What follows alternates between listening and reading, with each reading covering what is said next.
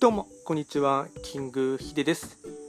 今日はですね7月28日の水曜日のですね朝にですね撮っていますが、まあ、ちょっと今日はですね、えっとまあ、悲しいニュースがですね、まあ、急にツイッター上からですねあの入ってきまして、え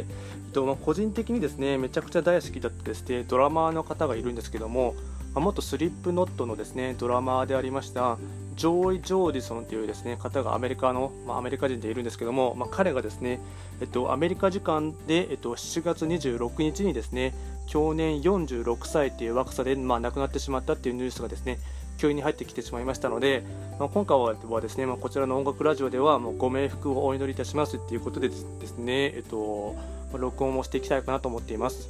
で、まあ、個人的にはですね僕スリップノットですね超大好きでして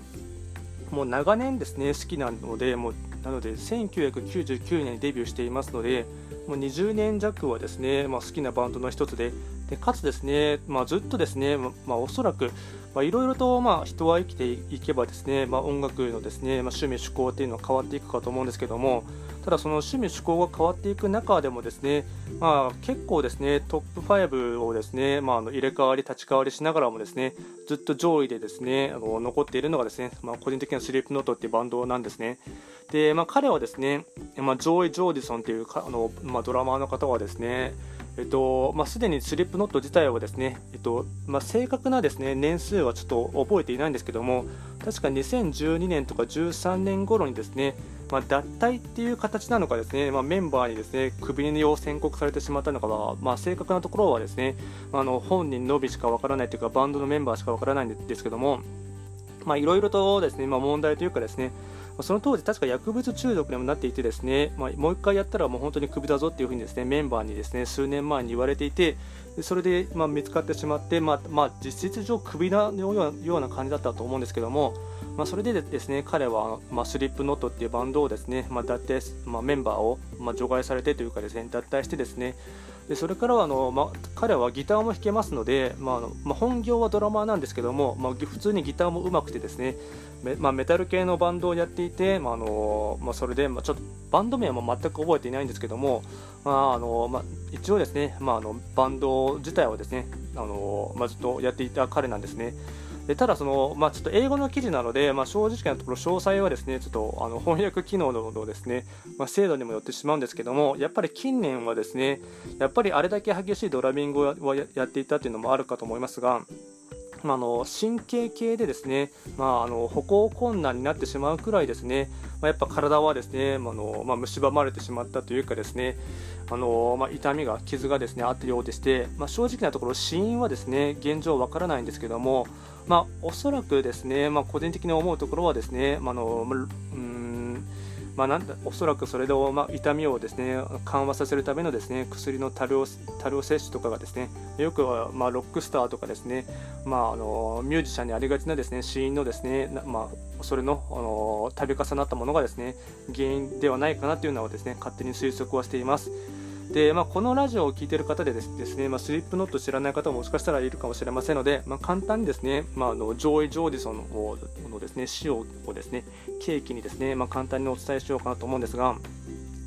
えっと、1999年にですね9人組のですねあの、まあ、メンバーでして、えっとまあ、コンセプトとしてはですね、まあ、明確なコンセプトがあってですね、まあ、狂気的なですねあの狂気的な、えっと、なんていうか、エクストリーミーなですね音楽スタイルのみでですねやっていくっていうのでしてでかつその、まあ、メンバーがですねその全員ですね素性を表さないというかですね、えっとまあ、全身マスク、まあ、全身とかです顔はですね一切あの表情というかですね、えっとまあ、素顔は見せない感じで、まあ、マスクをしてですねで当時はですねつなぎだったんですね、えっと、全員、えっと、赤色のですねつなぎを着ていてですねえっとまあ、メジャーデビューしたのが1999年だったんですね。でアルバムが発売されるごとにですね、まあ、マスクはですね若干変化しながらですねかつ衣装もですね、まあ、あのアルバムごとにですねどんどんと変わっていくというところだったんですが、まあ、そのですね、えっとまあ、明確なバンドのコンセプトとですねあと音楽性をですね、まあ、決定づけたというかですね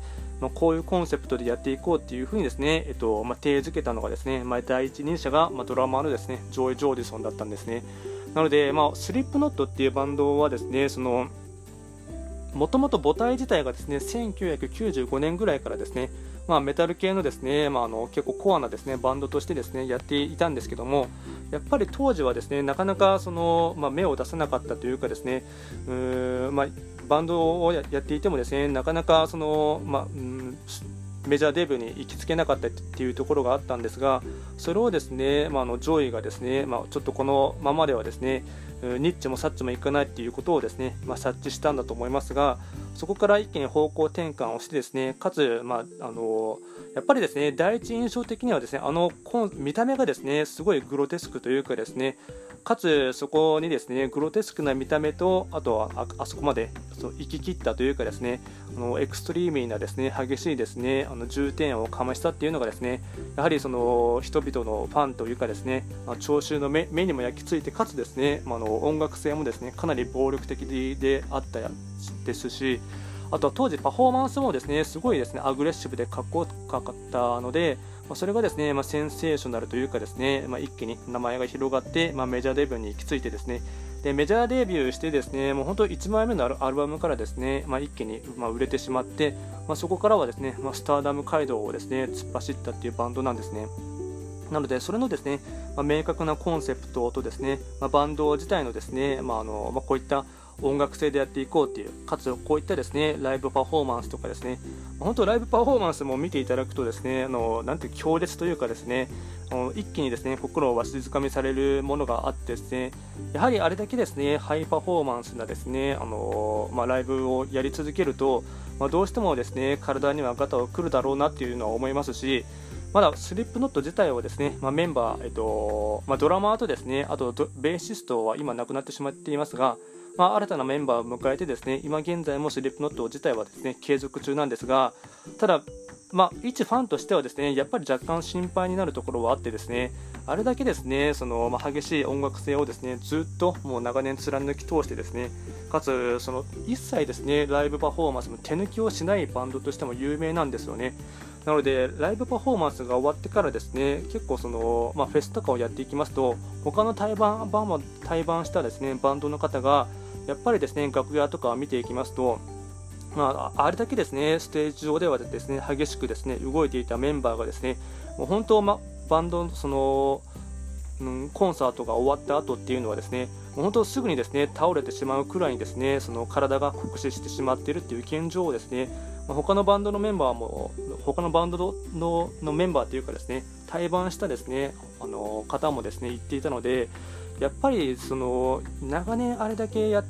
体を酷使するようなですね激しい音楽性をですねうんやっぱり方向転換せずにですね一貫性を持ってずっとやり続けるっていうのはですねやっぱりその、まあ、若い時はできたとしてもですねそれをずっと長年もう30代40代もうメンバー全員40代には突入していますがまあ、これを50代になった時にですねその、まあ、特にボーカリストがですね、うん、ちょっと僕は個人的にコリー・テイラーのことをですね心配しているんですけども、まあ、おそらく、まあ、他のメンバーの方もギタリストの方もですねもう年々肩とか手が痛くなってですね、ま、首の手術とかもしてるっていうのもですね、まあ、の普通にメディアで見えていますので、ま、そうなってくるとやはりですねちょっと若干今後のことはですねスリップノットのバンド自体がですねあのま、行き先としてはですね、ま、ちょっと若干心配しているところは危惧して個人的には危惧していたんですね。なので今回はですね、まあ、ちょっと、まあ、話にまとまりがありませんがあのまあ、個人的に大好きだったですねジョーイ・ジョーディソンというですねドラマーの方が亡くなってしまいましたので、まあ、それのですね、まあ、お伝えということとですねあととにかくご冥福をお祈りいたしますということとですねあとあの、まあ、少しでもですねスリップノットっていう素晴らしいバンドがいますのであの、まあ、これを機にですね、まあ、聞いてほしいかなというですねあの希望も持ってですね簡単にこちらのラジオでお伝えをいたしました今回も最後まで聴いていただきましてありがとうございました。